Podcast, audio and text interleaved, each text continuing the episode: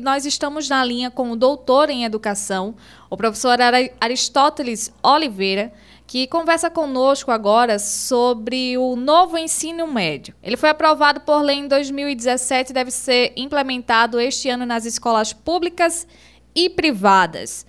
Doutor Aristóteles, muito bom dia. Bom dia, Flávia, a todos os ouvintes da Rádio CBN. É uma alegria falar contigo e com seus ouvintes. Doutor, é, a questão do ensino médio ela vem sendo debatida já há um, há um bom tempo, né, sobre a questão da, do ensino aqui no Brasil, se ele ainda estava, na verdade, ainda está adequado para essa geração ou se ele ou se ele está atrasado. Na opinião do senhor, essas as mudanças que o que esse projeto ele pode trazer, eles são realmente elas são necessárias? É, então, é polêmico, né? Existem muitas divergências em relação a esse novo desenho, formato do ensino médio. A verdade é que a sociedade mudou muito, né? Somente nesses últimos anos. E a escola muitas vezes não consegue acompanhar esse ritmo dessas mudanças. É, toda mudança ela pode ser para melhor ou não. Né? É preciso avaliar realmente é, é a proposta, os objetivos né? em relação ao ensino médio o Brasil apresenta graves problemas em relação a alunos que concluem o ensino médio. Nós temos um, uma alta taxa de jovens, né, ou até mesmo adultos, que não conseguiram concluir o ensino médio, por diversos motivos, principalmente aqueles que pertencem às classes menos favorecidas. Muitas vezes né, o, o ensino médio não é tão atrativo para esses alunos, às vezes eles precisam trabalhar e por isso abandonam os estudos, e às vezes também as metodologias que são utilizadas, elas não são também é, é, condescendentes com a realidade atual. Por exemplo, antigamente, é, é as empresas exigiam do profissional que ele desenvolvesse uma habilidade, né, ele passava toda a sua vida profissional exercendo aquela função, né? Hoje, as empresas exigem que o profissional ele seja multifacetado, né? ele desenvolva várias atividades simultâneas, que ele congregue várias competências e habilidades. E a educação né, tradicional não contempla essa nova realidade que nós estamos vivendo hoje. Então, essa mudança ela é necessária. Né? É, agora, existem assim, algumas preocupações. Por exemplo, é, no formato anterior, o ensino médio ele tinha 2.400 horas, agora 800 horas por ano. Qual eram algumas críticas que se fazia? Né? Eram várias disciplinas, aproximadamente 13 disciplinas. É, não é que seja um excesso de informação. Quanto mais o, a, o aluno tem essa capacidade de acumular conhecimentos, informações, isso é importante. A questão é que muitas vezes ir para trabalhado sem uma contextualização com a realidade desse aluno. Pra, por que é importante esse conhecimento? Ele vai se deparar no seu dia a dia situações de trabalho, pessoais, profissionais. Ele precisa lançar mão de vários conhecimentos e habilidades para resolver problemas. E muitas vezes a, a forma como estava organizado o currículo não conseguia contemplar essa nova dinâmica da sociedade. Então, essa mudança, ela vem nesse sentido. Ela está mais é, voltada para uma necessidade do mundo do trabalho. Né? Então, nesse sentido, ela vem, essa reforma vem nessa perspectiva. Ela vem também trazer mais protagonismo e autonomia para o aluno, né? É, em relação a ele mesmo, porque assim, é, nesse novo organização, nós temos 60% da carga horária voltada para a Base Nacional Curricular Comum. A base são aqueles conhecimentos essenciais que todo aluno precisa aprender, desde a primeira série lá do ensino fundamental até o ensino médio. Então, independente da região em que ele esteja, ele precisa desenvolver esses conhecimentos. Então, 60% dessa carga horária, que corresponde a aproximadamente 1.800 horas, será para a Base Nacional Curricular Comum. Todos terão acesso. Existe uma outra carga horária que é flexível, são 1.200 horas. Essa carga horária flexível é, será contemplada também pelos itinerários formativos. É, quais são os principais? É, são cinco itinerários formativos. Linguagem e suas tecnologias, que compreende língua portuguesa, artes, educação física, língua inglesa, matemática e suas tecnologias, ciências da natureza e suas tecnologias, que compreende biologia, física e química, e ciências humanas e sociais aplicadas, que é história, geografia, filosofia e sociologia. Só que esses conhecimentos é, nessa nova proposta, eles não estão compartimentalizados, né? estanques, eles são vistos de forma interdisciplinar, como é, é, é muito a semelhança do que é feito no Enem, hoje, a avaliação do Enem, né, que exige realmente, é, é, para ele resolver um problema, ele tem que lançar mão de, mão de vários conhecimentos simultaneamente. Então, isso é uma proposta interessante, só que a gente tem algumas situações. Dessa parte flexível, né, é, a escola ela precisa oferecer pelo menos duas e o aluno vai optar. Só que pode ocorrer que aquela, é, é, o itinerário formativo que a escola é, faça opção em aderir não seja do interesse do aluno. Então você já vai criar aí um, um, um, uma questão assim polêmica, que o aluno não tem, não vai ter opção. Né? A escola pode até oferecer os cinco itinerários. Né? E o último itinerário é justamente formação técnica e profissional, porque historicamente também é, sempre houve essa, é, essa dicotomia, essa dissociação entre a educação básica, o ensino médio e a educação profissional. Não houve, né? Os alunos concluíam o ensino médio quando eles não conseguiam acessar a, a, o ensino superior para dar continuidade aos estudos, eles ficavam sem nenhum tipo de qualificação profissional. Eles não conseguiam ingressar na de trabalho, não conseguiam continuar os estudos, aí ficava numa situação assim que aí precisava é, buscar alguma instituição para essa qualificação profissional. E a ideia né, com essa reforma é que justamente ao concluir o ensino médio, ele já tem uma qualificação, né, no qual ele vai aperfeiçoar conhecimentos, né, ele vai é, é, ter condições de acessar o mundo do trabalho. E existem alguns problemas, por exemplo, em regiões mais afastadas dos grandes centros, Existem municípios que você não tem, por exemplo, é, locais que ofertam educação profissional.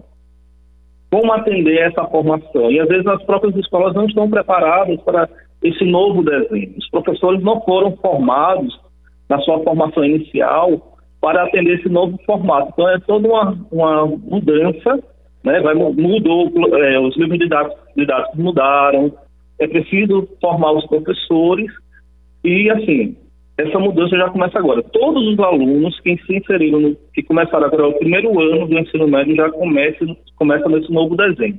Aqueles que estão no segundo ano e terceiro ano, eles concluem no formato antigo. Mas todos os alunos que em 2022 iniciam o ensino médio já iniciam nesse novo formato, que vai implicar também mudanças em relação à avaliação do ensino médio. Doutor Aristóteles, essa, essa mudança ela vai ocorrer de forma gradual, né? Não vai ser algo implementado já, vamos dizer, aqueles alunos que já estão começando o terceiro ano, eles não vão ter essa mudança, já para não impactar o, o que eles já estão acostumados, né? Esse ano começa então com o primeiro ano do ensino médio.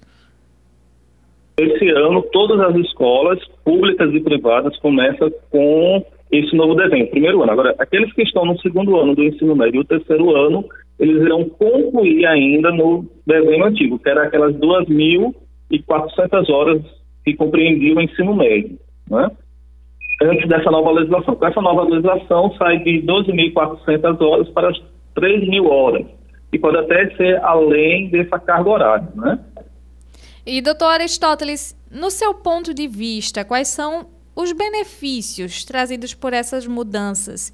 E mesmo antes dela começar a ser implementada, o senhor acredita que deveria ser feito alguns ajustes antes? Ou ela está pronta?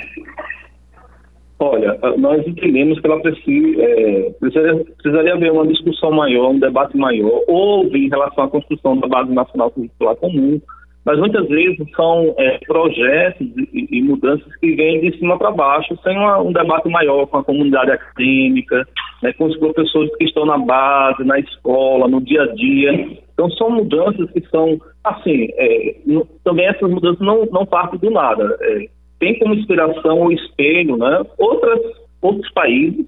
Né? O Brasil ocupa é, é, índices assim, lamentáveis quando se trata de educação, né? Nós temos hoje uma das principais economias do mundo, mas em relação à educação nós estamos com uma defasagem muito grande. Então essa mudança ela se espelhou também nesses países que têm índices melhores de desempenho educacional, mas isso não pode ser é, aplicado aqui sem a devida contextualização.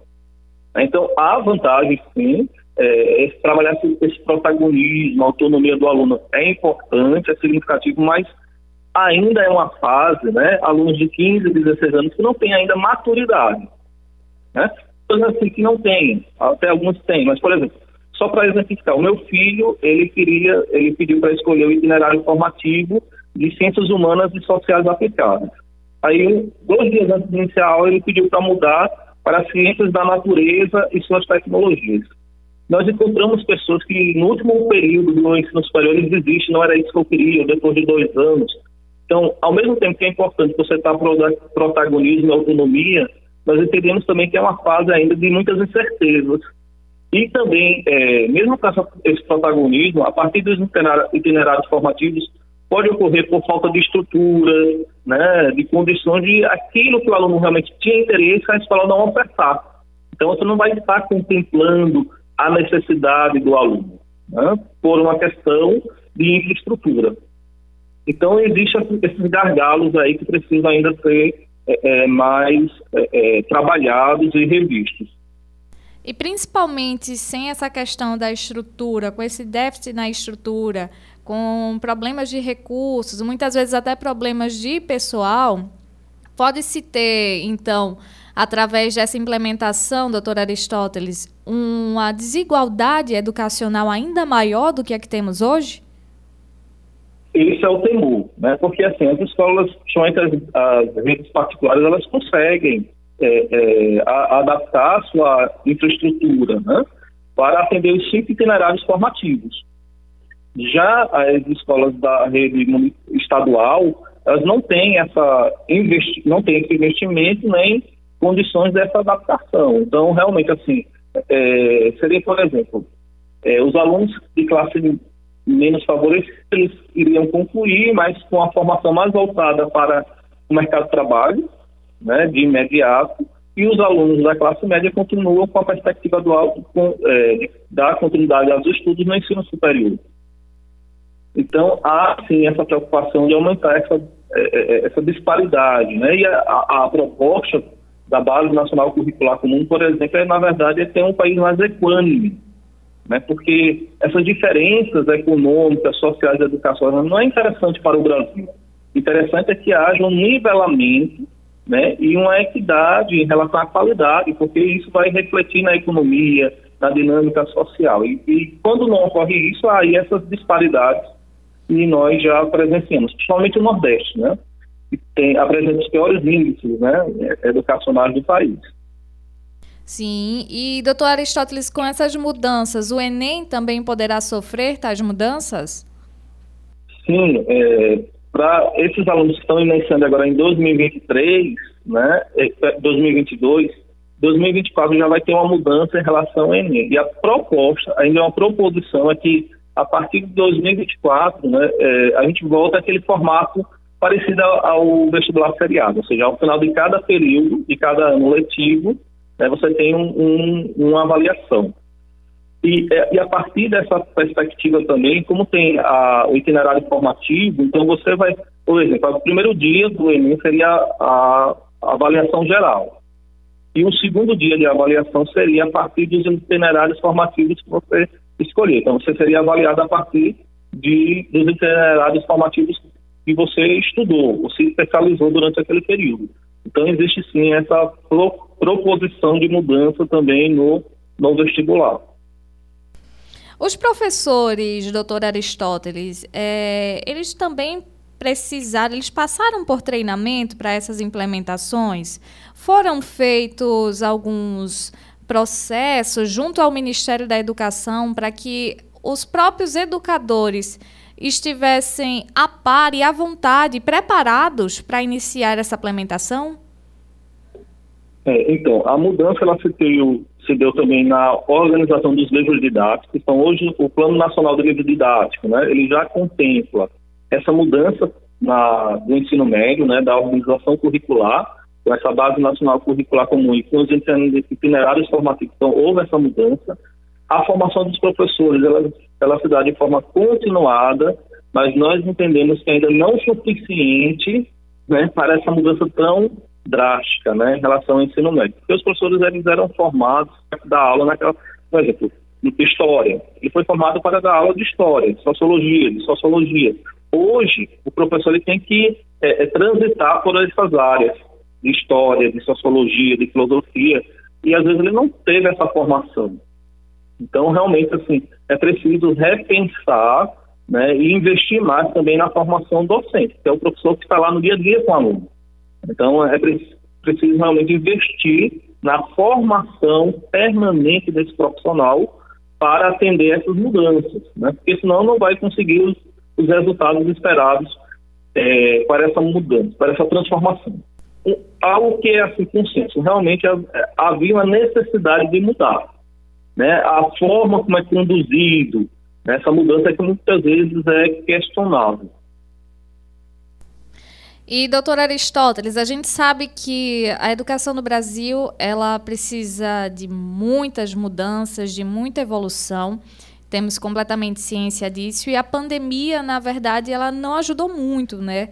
nessas mudanças. Muitos estudantes que estão retornando às suas escolas, na verdade, depois de dois anos, ainda estão sentindo o impacto né, de voltar àquela rotina que muitos deles nem lembram direito, muito bem, como é que ela tem funcionado, já que algumas crianças com deficiência, por exemplo, ou com algumas comorbidades, não puderam escolher optar por estar presencialmente nas escolas, por ser arriscado para elas, mas agora com o retorno total das aulas presenciais, elas voltam para esse meio, mas muitas delas voltaram com, com alguns problemas sociais, né? Por esse, por esse isolamento. E isso também é refletido na questão do processamento, do ensino dela ali. Então, as escolas, é, será que esse, essa implementação ela não poderia esperar um pouquinho mais? Para que essa mudança, essa volta de rotina, pudesse ser melhor ajustada nesse primeiro momento? É, o que os, os pesquisadores né, que estão acompanhando é, é, os impactos da, da pandemia na educação dizem é o seguinte, que houve um déficit muito grande da aprendizagem, realmente. Né, esses dois anos com aulas remotas, principalmente os alunos da rede pública que não tinham muita infraestrutura, né, as aulas eram é, é, por meio de roteiros, não, não seguindo realmente a, a, uma organização curricular que, por exemplo, os alunos da, do, da rede particular continuaram com, com a sua normalidade, assim, né, entre aspas, a, as aulas normais, né, via, via remoto. A escola pública não conseguiu fazer esse acompanhamento. Então, o retorno presencial é justamente para não é, é, aumentar ainda mais esse déficit. Agora, é necessário fazer avaliações diagnósticas para verificar o que o aluno aprendeu, o que ele precisa ainda aprimorar, promover né, é, em momentos, né, em contraturnos, em outros momentos, aulas de reforço para que ele possa nivelar melhor esse conhecimento. Mas, assim, esse impacto ele já vai ser sentido agora e nos próximos anos. Então, é, as redes, né, a, a educação precisa realmente repensar com carinho, porque é, é algo que, assim, um ano perdido na educação é muito, a gente demorou muito para avançar, né, e a pandemia, infelizmente, ela aumentou é, índice de evasão, de desistência, né, de repetência, então a gente precisa realmente é, é, reorganizar o espaço escolar para acolher e atender às necessidades que são individuais né, é, de cada aluno. Tem alunos com, com diferentes ritmos de aprendizagem e às vezes a escola não tem né, essa a paciência de acompanhar esses vídeos, que é padronizar, né? Acha que todos os alunos aprendem no mesmo tempo e espaço. Não é, né? Tem alunos que têm algumas dificuldades, ele vai aprender, mas num ritmo diferente. E se o professor, se a escola não estiver preparado, esse aluno ele vai ficar defasado porque não consegue fazer esse acompanhamento mais individualizado em relação às suas necessidades de aprendizagem. E essa implementação do novo ensino médio, doutor Aristóteles, já que começamos a falar sobre essa questão da inclusão, ela também é inclusiva, ela, ela consegue também chegar é, a essas pessoas com algumas dificuldades, com alguns déficits, ou não? Ou a gente tem aquele ensino médio que, na verdade, não inclui. Né? Ele tá todo mundo ali, todo mundo no mesmo barco e ele não consegue enxergar dessa forma, de que uns conseguem aprender numa velocidade diferente dos outros. Então, nesse novo ensino médio, né, a educação de busca trabalhar com a diversidade, né, em todos os aspectos, mas é um desafio, realmente, inclusive para o professor, até hoje mesmo, o professor que terminou a graduação, ele, ele não está, às vezes, preparado para lidar com alunos que têm algum tipo de necessidade. Esse, é, porque ele não teve na sua formação, né, nas suas práticas é, é pedagógicas, é, informações, conteúdos, experiências que lhe dê capacidade para trabalhar com seus alunos, né, com alunos que tenham algumas é, é, deficiências. Então, o professor já faz sem esse preparo. Então, é, cabe rever essa formação inicial, né, para que o professor ele já consiga, na sua formação inicial, ter esses, conhecimentos, habilidades, competências desenvolvidas para trabalhar com esses alunos e as redes, tanto pública como é, privadas, trabalhar a formação continuada. Para trabalhar com. E cada vez mais nós temos alunos com esse perfil, que precisam realmente de professores que dêem esse suporte. Né? E, porque senão ah, você vai é, trabalhar a, a, perspectiva da inclusão, mas não, na, não é efetivo, porque não consegue realmente atender a sua necessidade. Né? Então, quando você padroniza né, métodos, modelos de avaliação, você de alguma forma exclui. Doutor Aristóteles. Esse é um desafio que nós temos na educação e também com o novo ensino médio. Muito bem, então, doutor Aristóteles, a gente vai retomar esse assunto, né, no decorrer do período, principalmente quando formos vermos, quando formos vermos esse, essa implementação acontecer, né? A gente vai querer sim um feedback teu trazendo esse olhar profissional e também de um especialista sobre como é que anda esse, essa implementação. Foi um prazer conversar contigo. Alegria nossa, ficamos à disposição. Bom dia a todos. Um bom dia. Nós conversamos com o doutor em educação, o professor Aristóteles Oliveira, que falou sobre a implementação do novo ensino médio que deve começar este ano.